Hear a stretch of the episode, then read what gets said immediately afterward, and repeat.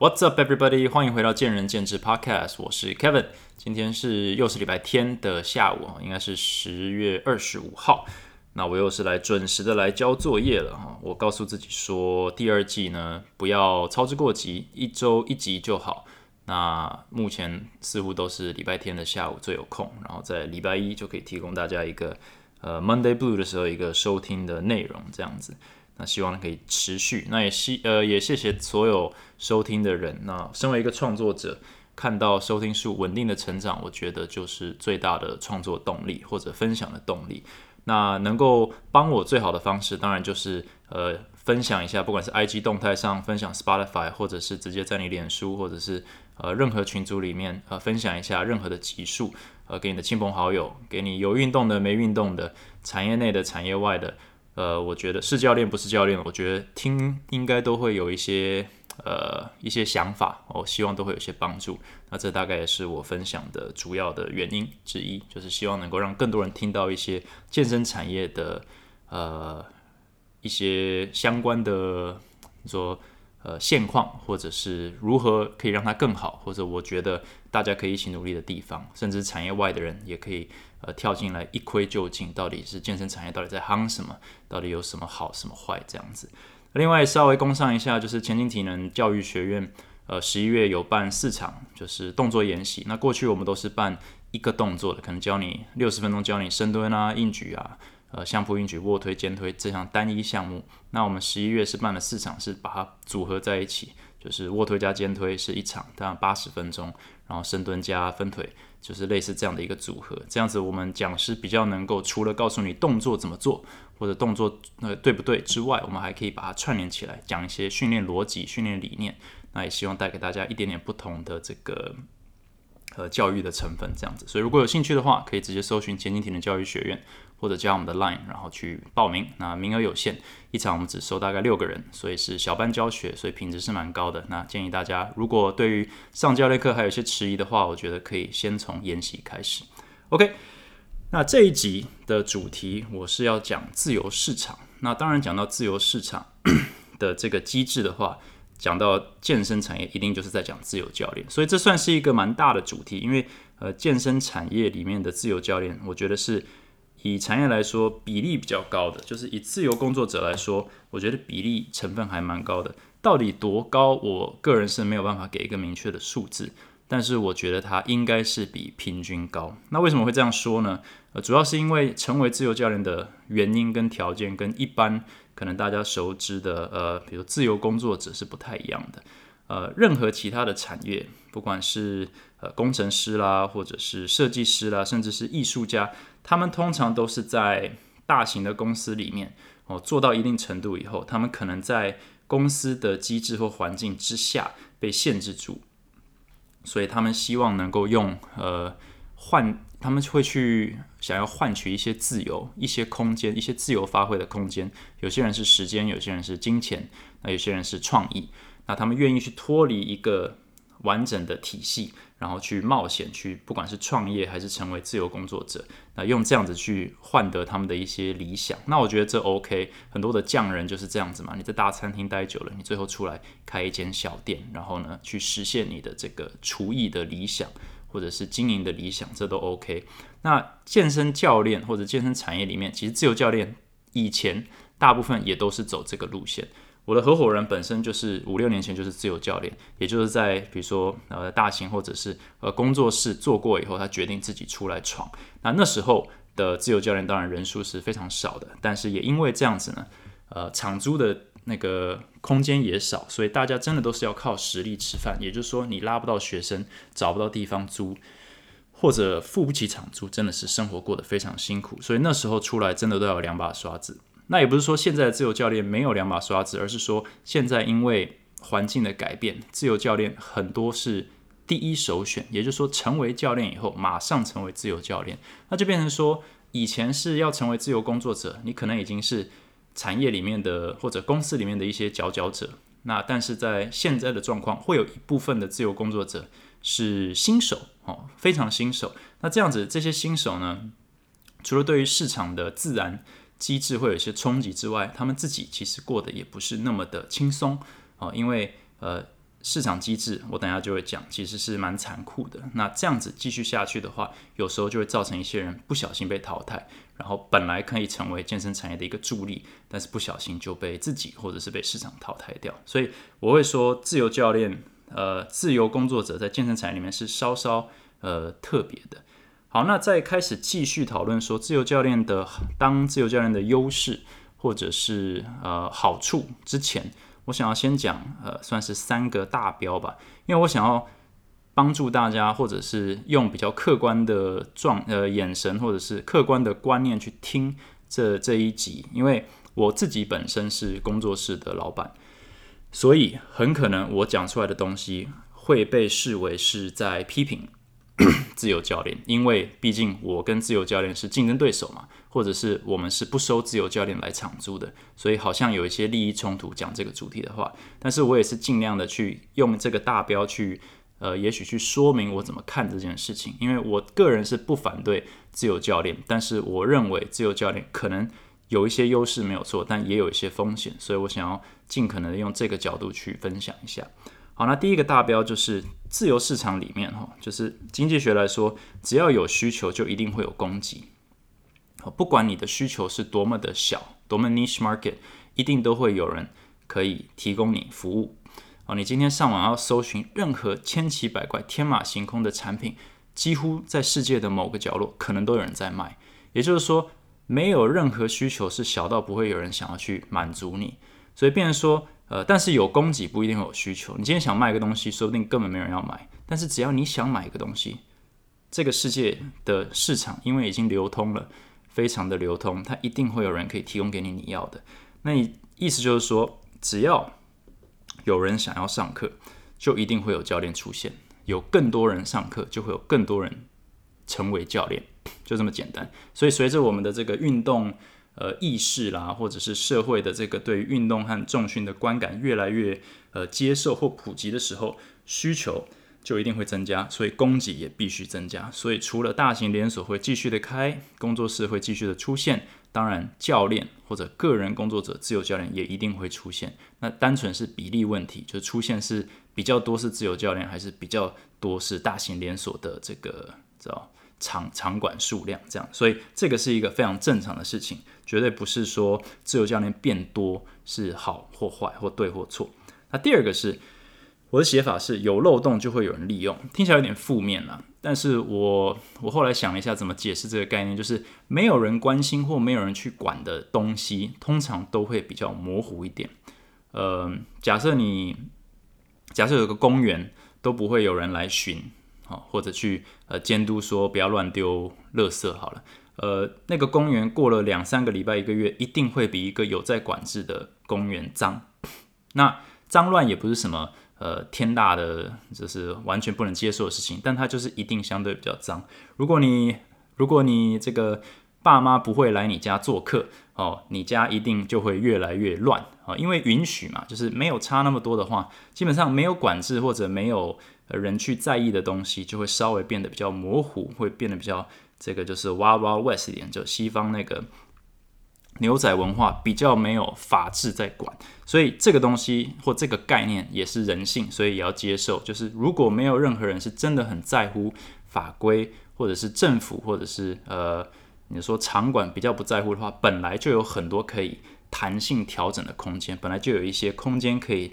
让呃灰色地带让很多人在那边运作，那这 again 也不是坏事，也不是错的事情，单纯就是一个现实面，因为毕竟我们不是每个人都有这么多精力去管这么多。好，那第三个应该比较好懂，就是只要有超额利润，就会有人入场套利。那我之前在应该是我忘了是第一集还是第二集就讲过套利，就是健身产业是一哦第一集健身产业是一个套利的市场，也就是说我们有 super normal profit，我们有超额利润。也就是说，超额利润这个东西，它其实是呃没有持，就是没有办法维持的。它迟早会被市场机制的需求供给给平衡掉。但是只要持续有超额利润的话，就会有人不断的入场套利。也就是说，今天我刚刚讲到嘛，假设学生越来越多，就会有越来越多教练进来。为什么？因为有超额利润。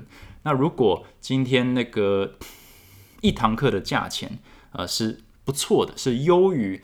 嗯其他工作，或者是工程师的薪水或者老师的薪水，那就会有很多人选择不要当工程师，不要当老师，而成为教练。那刚好自由教练是一个很低的呃或很方便的入门门槛。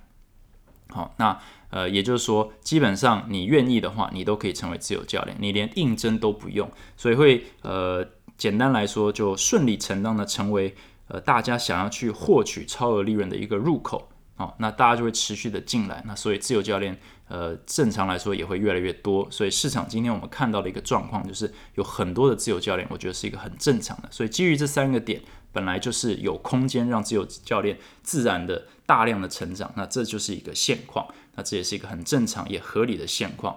那我就先呃，在等于说铺陈就讲这里。那第二第二点我要讲的就是为什么自由教练是大家的首选，或者是。呃，越来越多人考虑，甚至是第一份教练工作就考虑呃当自由教练呢。我觉得，因为它有它的好处，它有它的优势。那原因是什么？那不外乎可能是对现有的体制，哦，现有存在的不管是连锁呃的体制或管理，或者是工作室的规模体制还有发展空间，都有一些失望或者不信任啊。那这个也是心照不宣，就是很多人很多自由教练，尤其是前期呃。三五已经当自由教练三五年的，他们几乎你问的话，都待过大型连锁，还可能待过不止一家。那有一定部分呢是待过连锁以后去工作室，呃，试了一试，那发现那还是呃不是那么的呃理想，或者是出现一些状况，然后再离开，然后成为呃自由教练。但是当然也有啊直接成为自由教练的。那为什么会这样子呢？那我觉得那是可能对于市场、职场还有商场文化的一些误会。还有一些比较天真的想法，那我我我想了一下怎么解释这个，就是天真的想法，意思就是说，大家对于自己专业的过度自信，还有对于进修文化的依赖，去架起一个感觉是说，我不需要去照着正常游戏规则走，我不用不用照着正常的游戏规则走。那我这就是我觉得大家对于职场发展还有商场运作的一种天真，尤其是比较年轻一点的自由教练。但是误会是什么？误会就是因为有很多人是真的在大型连锁里面打滚过，或者在工作室里面呃奋斗过，然后造他因为一些个人的经验有失望有不信任而离开成为自由教练。所以当你问自由教练说：“诶，那你推不推荐呃我去大型连锁做一做？”他们可能本身就会说：“我觉得。”呃，到最后我离开，就是因为这些这些原因。可是他并没有，他不会特别跟你说他学到的东西，或者他那些经验，呃，不好。但是好的地方，或者是允许他成为做来出来做自由教练的。这个等于说好的那个部分，他可能不太会分享，所以误会的成分就是说，你确实是避免掉了他们的那些不愉快或者不信任或失望的一些经验，但是你完全没有得到他们获得的那一部分，你就进来跟他们做一样的事情，那这是有风险的。那撇除这个以外，自由教练会比较多，也是因为有舞台嘛，没有舞台基本上没有办法发挥，因为现在的场馆非常的非常的多。而且这个场租也蛮便宜的，那主要也是有非常多的老板也愿意做场租这一块，甚至有很多工作室是专门做场租，所以有便宜的场地很重要，等于说有额外的利润嘛，呃，因为你在工作室里面是需要跟别人对分的，那也有客户，那有客户就蛮有趣的了，呃，然后有低的移动成本，我上一集有讲过吧，就是移动成本很低，所以你一个人可以。这个守备可能三个区，呃，大安区、新义区、呃，内湖、木栅，你都可以守备很多，所以你的客户来源，呃，也可以那个有一定的保障。所以，既然你的移动成本低，你就可以曝光到或者是接触到比较多的客户。那有便宜的场地或者场地的选项很多，你就有一个低成本的舞台。那有客户这一点的话，有两个层面，一个是你个人拉客户的能力，那这个有时候跟知名度、人脉。还有你客户累积能力、行销能力有关系。那另一部分也是很多人的第一桶金，就是他会把过去靠行的时候的学生带出来。哦，很多教练是这样子做。那也就是说，呃，除非你本身就是网红，不然的话，你突然成为自由教练，你要不就是非常非常的辛苦，要不就是你就从原本的公司带资源出来，去确保说你至少前几个月是。可以可以果腹嘛？可以可以可以撑住，不然的话，你从零开始真的非常非常辛苦。所以，既然这些元素都有，那有舞台、有客户、有低的移动成本、有便宜场地，那基本上就会有利润。那有利润的话，我刚刚讲了，有超额利润就会有入场，就会有人想要入场，所以有人会想要成为自由教练是非常顺理成章的。好，那也有模糊地带。那模糊地带就是我刚刚讲的，有漏洞就会有人去运用它。那模糊地带并不是运我我这样讲，运用模糊地带的优势不是运用的人的错哦，也不是他的道德问题，单纯是被允许。那简单来说，就是公司有很多的运营成本跟法规去限制。对我们开一家店，呃呃，有人有人说他开家店就要做消防，消防就说你要做消防，先准备一百两百万哦，就是消防跟你这家店盈利的能力。没有任何关系，但是反正你就是先把两百万丢出来放在旁边啊，不然你连开店都不要想。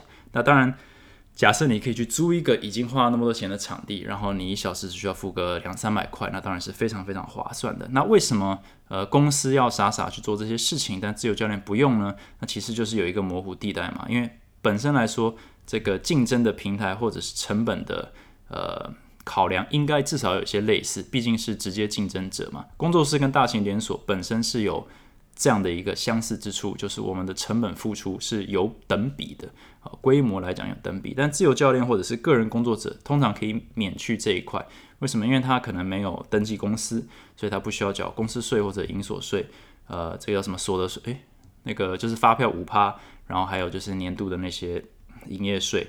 那当然。呃，这样子的话可以降低成本。那另外就是，呃，既然没有人特别去呃针对自由教练做任何的一些规范，那他可能他也不受劳基法的限制，他也没有工时上的限制，他也没有就是这个叫什么呃客户，就是他也不受消基会或消基法的限制。他跟客户之间的话，保障的程度他很很难被推回来被限制住，所以在客户的利呃客户的权益方面，他也不用顾太多。当然。好的教练都会顾，只是说法规上他不用担心会有所谓的 backlash，或者是真的遭殃这样子。所以有模糊地带的话，也会减少一些成本。所以整体来说，自由教练就是有需求就会有供给，那有漏洞就会有利用，那最终就是有超额利润，所以就会越来越多。所以我们今天市场会看到这样的一个状况，我觉得非常正常，也非常合理。假设我今天不是一个开工作室的人，我是一个知名度够高，然后我觉得。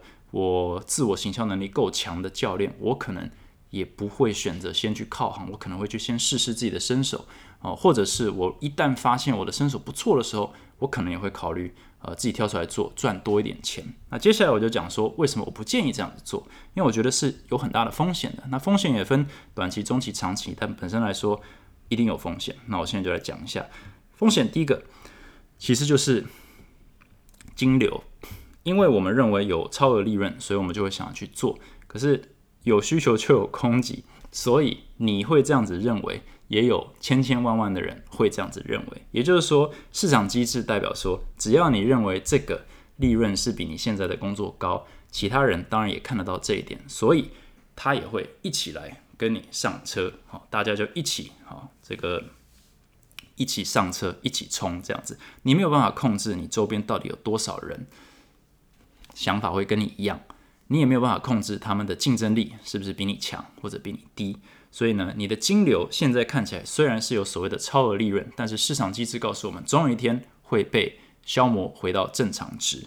那这就是市场机制最现实也最呃，如果你是经济学家的话，应该最美丽的地方吧，就是它就是这么的呃客观，这么的毫无这个叫什么？毫无保留的抹灭掉任何的利润，哦，它就是会把你回归到 nor normalize。好，那我们想象一下，今天有无数的人看到这个利润，他就进来这个市场，进来自由教练市场或者教练市场，你就把大家想成一个金字塔，毕竟能力有高低，对不对？所以顶端的人就是所谓的最强的，哦，这种匠人就是他知名度又高，专业又强，这个。人脉又广啊，然后他的这个收入非常非常的稳定。但你随着往下走的时候，你会发现有些人诶，他专业度很强，但是他知名度不够高。那有些人他知名度很高，但是呃他专业不够，所以续航力不高，然后客户累积速度不够快，或者是调学生的速度偏快。那渐渐你就会分出一些高低，你就会发现。绝大多数的人可能都是在金字塔的下层，好，这就是金字塔的概念嘛。那这时候你就要思考，那你是哪一位？哦，你是哪一位？因为呃，当教练有一个市场机制，客户也有一个市场机制，所以基本上在顶端的人，通常都是人脉非常的强。哦，也就是说，学生的这个基数或者他接触人的管道非常多，或知名度够高，那很可能要是一个知名的教练，你可能是要一个网红啊。现在网红也是，呃，基本上知名度是可以盖过非常非常多专业的。但是如果你又有专业，因此而知名，这样这样也很好。但是你至少要有其中一个啦，你才能够维持在金字塔的所谓中上，你才能够呃，有点像是。呃，英文讲 dictate，就是你可以决定你的收入是多少，你可以决定你一堂课是多少。假设你说我今天一个自由教练，我决定我一堂课就收一千五，然后没有人理你的话，哇，那你很痛苦啊。但是你要在待在金字塔上方的话，基本上你就可以决定你是一千五或者一千八或两千一堂课，那当然你就会有所谓的超额利润，你就会很适合或者是很被自由教练这一行或这个身份所吸引。但是当你没有这样子的。绝对竞争优势的时候会发生什么事情呢？假设我今天是一个教练，然后我我喊价一千五，然后你也是一位教练，你也很优秀，你也喊价一千五，你觉得学生会选谁？一定都跑去你那里。好，我们今天假设我们是在一个小市场里面，好，我和你就站在旁边，在那边想办法拉客人，一定是跑去给你。那我要怎么样才能够活下来呢？我有一个选择，就是想办法变很强，或者我可以选择降价。我可以选择降价，我现在就喊出一堂一千三，诶，这时候就有一些学生开始思考了，诶，我和你真的有两百块的价差吗？CP 值有没有差这么多？十堂课可以省两千呢，所以有一些人哦，可能二十三十趴的人就开始往我这边走，那这时候你就会想说，诶，诶，我我我的品质比较好啊，对，但我的价格比较，我的比较价格比较低，比较优惠，所以这时候就开始有一个拉锯战了。那你要想哦，那如果我今天开一千三，我遇到一个。开一千三也很厉害的，那我怎么办？我就降价一千二、一千一就开始了。所以当越来越多人冲进来这个市场的时候，市场机制的这个制衡机制就启动了。所以一定会有很多人被逼着降价，因为他打不过你们这些厉害的自由教练，或者我们这些厉害的自由教练，所以他就开始降价。但是市场也非常的现实，客户也非常现实。你今天跟下一位教练真的有一百块的实力差距吗？两百块、五百块？所以这时候你要收一千五，但是有人喊出一千块一堂或八百块一堂的时候，你就开始遇到一些瓶颈了，因为你的专业 CP 值的加分可能没有办法盖过他们所愿意放弃的利润。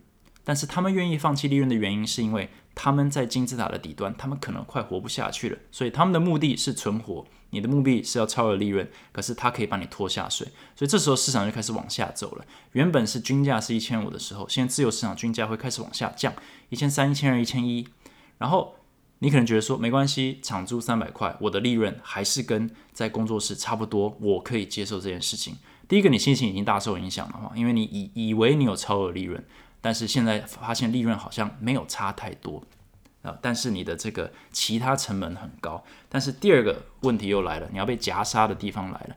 今天有无限多的自由教练开始往内灌的时候，有需求就会有供给，所以。有场租的需求，就会有人来开场租的店，对不对？就会有人想要赚这笔钱，所以我们就会开始开放场租，说：“哎，欢迎自由教练来场租啊，一小时收你呃一分钟一块钱，或者是呃两百块或三百块，或者是买一送一之类的，就开始去赚自由教练场租的钱。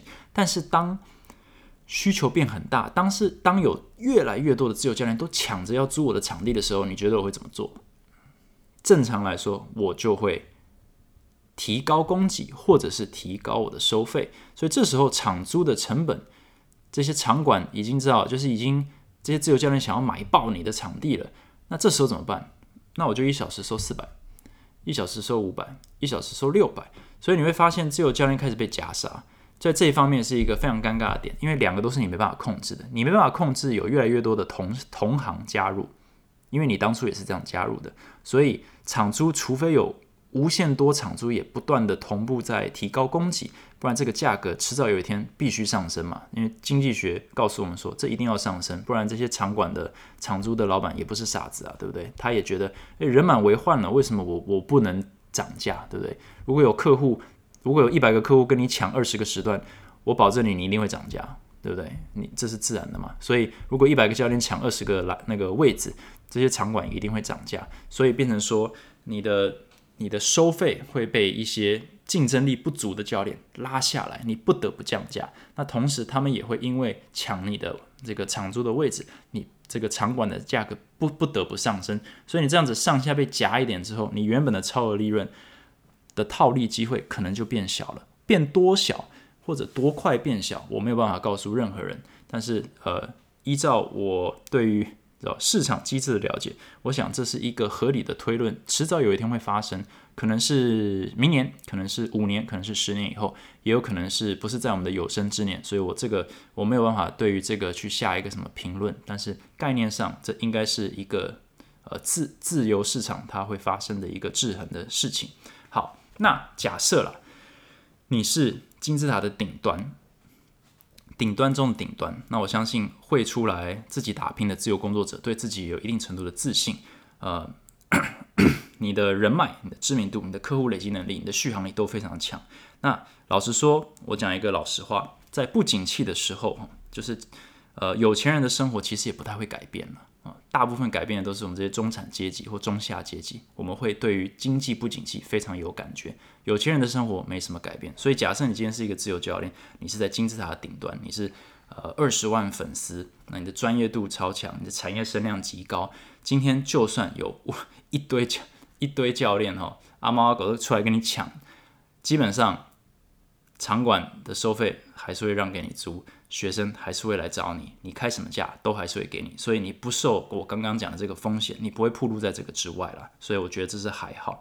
但是当自由教练，因为他是在比较灰色地带里面，他会有一些人生规划的问题。第一个就是他不受劳保或呃不受劳基法或者是消基法这些东西去规范嘛，但是你的时间跟体力。呃，可能之前几集有讲过，就是他也不受限，等于他有一点点可能因为客户对你的热爱而无限上纲，你是没有太大的制衡能力的，或者是你的制衡能力就很简单，就是少上一堂课就少赚一堂钱，哦，多上一堂课就多赚一堂钱。那如果你今天想要休假，你就是得少赚一点点，就是他没有一个基底去，呃，比如说他没有底薪，哦，他也没有劳保健保，或者是他也没有劳退，对，他也没有所谓的特休，他没有这些东西去帮你打个底。那当然，我们在靠行的时候，这些东西很常会被忘记，就是被视为是基本的。也就是说，呃，我我的薪水我不上班还是会减少，我请假还是会扣薪水啊，就这一类的东西。所以你会忘记说，你今天如果极端一点是什么事都不做的话，你还是有这些东西。那这个对于呃工作上来说，或对于人生规划来说，是一个很重要的一个呃叫什么一个。一个 base 哦，一个一个就是啊基底好了，就是它是一个一个稳稳稳的一个基石在那边。所以今天如果你真的生病了，一个月不能上班，你还是可以领你的底薪，你还是有这个保障。它对于一个我们在社会工作中、人生中有一个最基本的保障，其实是非常重要的。那另外就是呃，很多这种现金交易的工作，它它它虽然不用缴税，感觉是。呃，或者不用被课税，或者不用被这个查核，是感觉是不错，赚的比较快。但是其实，在呃社会运转方面也是一个漏洞，也就是说，你你没有所谓的信用啊，你没有所谓的这个呃薪资或财力证明，你今天总不能端着呃三百万的现金去付头期款，他会问说，那你这些钱哪里赚来的？哦，你有没有任何的薪资条？你有没有任何的这个财力证明，去证明你月收入是十万块？哦，你才能够去呃拿到一个比较好的这个贷款的条件。哦，你必须要有某种程度上去需要有一些，等于说你在社会或者是财务叫什么财经市场里面这些机构里面要有一些蛛丝马迹，是你是存在的人。你如果永远的收入都是用收现金的话。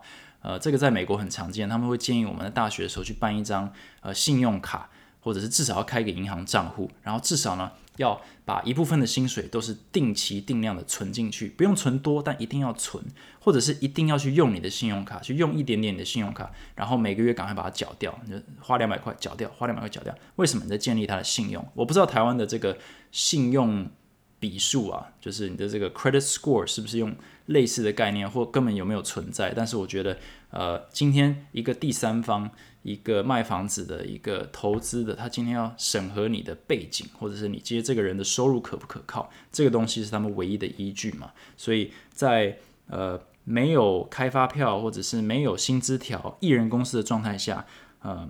是有这个这种人生规划问题哈，长期来说你会撞上一些问题。你可能觉得说没关系，我现金多哈，cash is king。可是有些人是不敢收你的现金的，所以这个并不是说那我我是不是就得委曲求全赚少一点，然后呢这样子我才有所谓这种有保障吗？我也不是这个意思，我只是说这个东西是它是有一个。叫一个 give and take，也就是说它有好处，它就一定有坏处。所以今天我们在讨论说一个事情的利与弊的时候，我觉得这两个东西都拿出来讨论，因为一个是即时的，好眼前的，呃，这个叫做显性的优势或好处啊，金流，但是也有很多隐性的成本。那隐性成本通常都是比较长期、比较后期会发生的。你十几二十岁的时候，你根本不会在乎什么信用额度，呃，什么什么贷款的这个。这个这个利率，或者是银行会不会借我钱，你可能都不在乎这些。可你到了三十四十的时候，你要养家活口，你要 start a family，你要去买房子，你要贷款的时候，你突然发现说，你完全没有任何让你你你在这这个这个这这银行体系里面没有任何蛛丝马迹，你根本就从来没有跟他们交手过，或者是交流过，他们没有办法给你任何一个。呃，好的 deal，你这时候就会发现说，哇，人生好难。那发生什么事情呢？我现金这么多，没人要收哦。那我觉得这个就是一个长期来说可能会浮现的问题。所以这些东西大家都可以稍微想一下，因为最终就是在找一个保障嘛。我们今天工作那么的辛苦，很多人一直丢这个财务自由的这个名词。那我觉得，呃，教练很容易哦，极度容易被财务自由这四个字所误会，或者是误导了，就是他们。我们的健身产业里做的努力去做所谓的财富自由，可能方向都不是那么的正确。呃，那这个我再想一想以后，我可能另一集再讨论，就是财富自由的正确观念。虽然我之前有讨论过，呃，所以你可以去看看我第一季的讲的那个，就是财务管理的这个有应该有一两集是在讲就是 finance 的，你可以去参考一下。我觉得内容应该对你会有帮助。其实我们在追求一个保障。那像我刚刚讲的嘛，一定会有一些人觉得说，我现在赚的多。嗯，而且赚的自由，而且我不怕竞争哦。市场机制算什么？我就是金字塔的顶端，所以我基本上永远不会被烧到。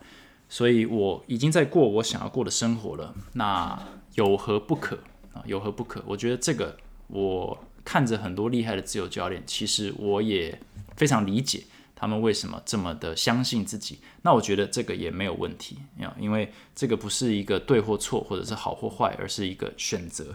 那今天我这个这一集收尾，我就是想要在讲说关于保障这件事情，大家应该都有听过一个渔夫与商人的故事，故事呃故事啊，渔夫的故事。那如果不知道的话，你可以 Google 一下，或者你可以听我讲。简单来说呢，就是呃有一个商人他来到一个小岛去度假，然后他遇到了一个渔夫，然后跟他相处几天，他就是发现说这渔夫呢，他每天就是出船出航捕鱼。然后很轻松的捕到一些鱼，然后呢，他多的鱼他就隔天拿去市场卖，卖了一些钱，他就可以装修一下房子，跟跟他的家人就是过着很惬意的生活。所以他每晚上六点到家，老婆煮饭，跟小孩相处，隔天早上再出海，就这样就可以了。那他看了看了一下，他就问这渔夫说：“你既然有赚一些多的钱，你要不要买一个新一点的渔船？哦，多买几艘渔船，然后多赚一点钱呢？”然后渔夫就说：“OK，然然后呢？你说你这样子两三艘以后，你就可以拥有自己的船队。”然后渔夫又说：“那然后呢？你说那你这时候就有一些资本啊，你可以做一个，比如说一个鱼罐头工厂，你可以行销全世界啊。”然后渔夫就说：“然后呢？”然后那个商人就说：“所以这时候你就可以像我一样啊，每年就有一个月可以悠闲的去度假，享受人生了。”然后渔夫就说：“可是我已经每天都在这个岛上享受人生了。”好，那。故事其实还有一句话，但我先停在这里。那如果你只停到这里的话，你可能会觉得，诶，还不错，蛮有道理的。因为如果现在过得不错的话，真的有必要去追求所谓的 rat race，就是就是跟着这种社会就是运转的一些要求、一些现实面去跟他跑、跟他拼、跟他拼一一整个人生吗？有这个必要吗？是否需要追求更多还是更好？所以很多人，如果你只听到这的话，第一个反应可能说，哇，这个故事告诉我们什么？知足常乐。啊，知足常乐，不要去不要去太贪心哦，不要野心太大，因为到最后还不是白忙一场。好，OK，那这是第一个，第一个这个你要说启发。那我现在就讲，那最后商人就留下一句话，因为他听完渔夫说：“我每天都在天天在这小岛上度度假，享受人生啊，那跟你努力了半天，十年二十年以后成为这样子有什么差别？”然后商人就说：“呃，也许你觉得你可以一辈子都在这个小岛上度假，可是度假这个生活只是我一年中的一小部分。好，也就是说，你的生活非常好，但是我有选择权去过不一样的生活。”好那我觉得这个很重要，也就是说，今天算是这个这个的主题了，就是选择权很重要。为什么很重要？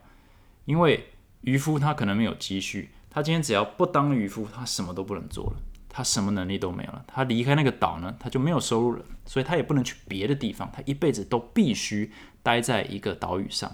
虽然他每天都在享受人生，但是他是他不是选择享受人生，他是必须享受人生。哦他也没有办法带他家人去哪里，他也没有办法去给他小孩更好的教育。他大环境改变的时候，他生活品生活品质也会大打折扣。如果有鱼群消失了，因为污染，或者是游客不想来这个岛的时候，他就没有办法享受他的人生了。所以，这是我觉得这个这个故事讲到这里呢，他其实想要表达就是选择权很重要。那如果我先在这边讲，那就是自由教练或者是自由工作者有没有选择权？那一方面当然有。因为他很多自由教练已经在过他理想的生活，生活非常自由，他有非常多的客户，他有非常呃弹性的时间。但是刚也讲到嘛，时间跟金钱可能是有点无限上纲的，所以虽然过得很舒适，可是你今天如果想要少一点上班时间，少一点体力的透支，多一点其他的弹性或者是休假，你可能没有这个选择。那这个选择的价值或者是 CP 值有多高？其实很难量化，也就是说，钱是一个很好量化的东西，所以我们很容易被它吸引。但是休息时间啦，呃，这个一夜好眠啦，或者是出去玩两天，完全不用担心任何事情的，或者是今天知道说，就像买保险的概念，今天知道说你不幸生病了，你的家人还是会有人照顾或后顾没有后顾之忧，这种感觉。这种高枕无忧的感觉是有多少价金钱价值呢？非常难量化，所以所以选择变得非常的重要，选择权很重要。今天很多人可以跟你做一样的事情，但他可以选择跟你做不一样的事情。那你是只能做这件事情，所以现况是你们好像是过一样的理想生活，但是实际上风险的铺路是不一样的。那最后我想要讲的，也是我很在乎的一件事情，跟我的经营理念有关，就是你能不能抵抗环境。那这个故事有提到，就是呃，如果大环境改变的时候，他的生活品质也会大打折扣。那我觉得抵抗环境是一个今天我们身为任何产业，或者是身为一个在呃社会世界中工作的一员，非常非常重要的能力。什么意思呢？因为现在已经是你就说这个叫 world market 啊，就息息相关。为什么有这么多台湾的这种产业，就是变成所谓夕阳产业？因为现在已经不是跟台湾的同业竞争了哦，不是跟隔壁的杂货店竞争，是跟呃柬埔寨的纺织业或者是大陆的这个制鞋业去竞争。所以你今天很容易就变成夕阳产业。好，你今天很容易就跟全台湾的教练都成为对手，而不是只是跟你的这个呃永和区的教练当对手。很有可能，你可能是跟美国的这些线上教练啊，知名线上教练当对手，这些日本的这些知名呃研习课程当研习的对手，因为交通越来越方便，诸如此类的，所以很容易。就会被竞争所压垮，所以你你你能不能抵抗这些环境呢？当我们所有的事情都在国际化的时候，你能不能抵抗这些呢？还你的专业够吗？你的人脉够吗？你的知名度够吗？你的基底厚不厚？能不能抵抗他们？那最近我我昨天也看到，还是上周就是应该是国泰航空就是 lay off 超多人嘛，那瞬间就失业了。那我就想到这件事情，航空业或者是呃空姐这一行也是。呃，薪资蛮高的，对不对？然后也是蛮令人向往的。那当然它是有一些门槛，但基本上，呃，它也不是说遥不可及嘛，对不对？但是，一瞬间，这么多的空姐或者是航空人员地勤就失业了，不是因为他们工作做得不好，也不是因为公司做了什么错的事情，而是大环境改变了。好，大环境改变了，它就一瞬间就，你要说结束掉。一个人他可能维生的工具。那你要说啊，这些空姐还能去做什么？那这时候就很重要了。假设她是只能当空姐，假设她不是自己选择当空姐，这时候这生活就会变得非常非常辛苦了。那假设她是有其他的一技之长，或者是她其实有其他的这些备案，好，其他的能力，她本来是工程师之类，她这时候就有选择。但是她如果一年之中啊，她像渔夫一样，一整年都必须享受人生。而不是一年之中选择享受人生一个月的话，这就是风险曝光的不一样。当然，风险不发生，疫情不发生，都不会有影响。但是我们讨论的是抵抗环境的能力，竞争变强了，环境变糟了，景气循环来的时候，你能不能持续你的生活品质，跟维持你的生活形态，导致你、你的、你或你的家人不会受影响。这个能力我觉得非常重要，疫情也是一样嘛。假设疫情今天我们跟国外一样糟，我们所有的健身房都不用开了，我们这些小小的健身房基本上也没有什么资本是可以扛什么两三年或两年不营业，对不对？不可能发生的，对不对？所以基本上这就是运气。那扛得住的那些人，表示他抵抗环境。的能力很强，他可能资本非常的厚，他可能备案非常的多，他可以转型，好像航空业有一些转型卖食品、卖餐点，哎，这有转型能力，就是你的选择很多，你的抵抗力很强。对，那当然像法规、厂租这些东西，它会不会改变，我不知道。对，但是我常开玩笑说，假设有一天所有的老板都决定说，我们不给租了。那基本上自由教练就瞬间消失嘛，这是一个非常极端夸张的事情。但是其实有钱赚，不会有人跟钱过不去，所以场租一定会存在。我只是说这个东西就是可以是一瞬间就改变生态的话，所有自由教练要怎么样？他不可能全部都跑去靠行啊，所以很多人就突然就不能够当自由教练，没有别的选择，去公园上课吗？不太可能嘛。所以这种东西就是，如果你知道这件事情不会发生，那很好。但是我觉得，以我一个客观的建议的话，我会觉得说，那我们还是要培养出一些比较长远的一些规划，去什么？去确保说我们有选择权，我们和我们身边的人都有选择权。然后另一个就是，如果环境改变的话，我们能不能够一起抵抗这些环境的改变？身为健身产业，我们能不能够抵抗疫情？身为健身产业，我们能抵抗呃国外的这个优秀的教教练，或者是？呃，其他县市的优秀教练，就是我们身为这个群体，我们这间公司能不能抵抗另抵抗另一家优秀的健身工作室？可以的话，我们抵抗环境能力就比较强。那其实，呃，我上一集有讲到嘛，就是长期稳固，呃，生活平衡，其实是一直我在追求的。对，因为优势呢，它很少是在呃太平盛世中浮现。哦，就是大家都在赚的时候，或大家都过得好日子的时候。就像股票一直涨的时候，你乱投资，就你投资其实很烂，你也会赚钱，所以分不清谁很会投资，谁不会投资。但是当是这个 bear market 的时候就不一样了，所有不会投资的人，通通都是哦死伤惨重，但是会投资的人就还是可以安然脱身。这就是一个啊，在太平盛世之中呢，看不出大家的选择权，或者看不出大家抵抗环境的能力，但是别人不知道。我觉得我是希望听这个 podcast 的教练，或者是不管你是在什么产业里，你知道，你知道的话，你就不会太安于现状，你不会太因为你可以过你理想的生活而不去追求更多，或者不去追求更好，而不去帮自己创造选择权。哦，我觉得这个蛮重要的。那我们经营一些工作室，我们经营一个团队或者大型的这个公司，基本上是在寻求什么？如果你仔细想想，我们就是在寻求。身为一个团体，我们能不能够一起？那一人之力真的是挡不住环境的。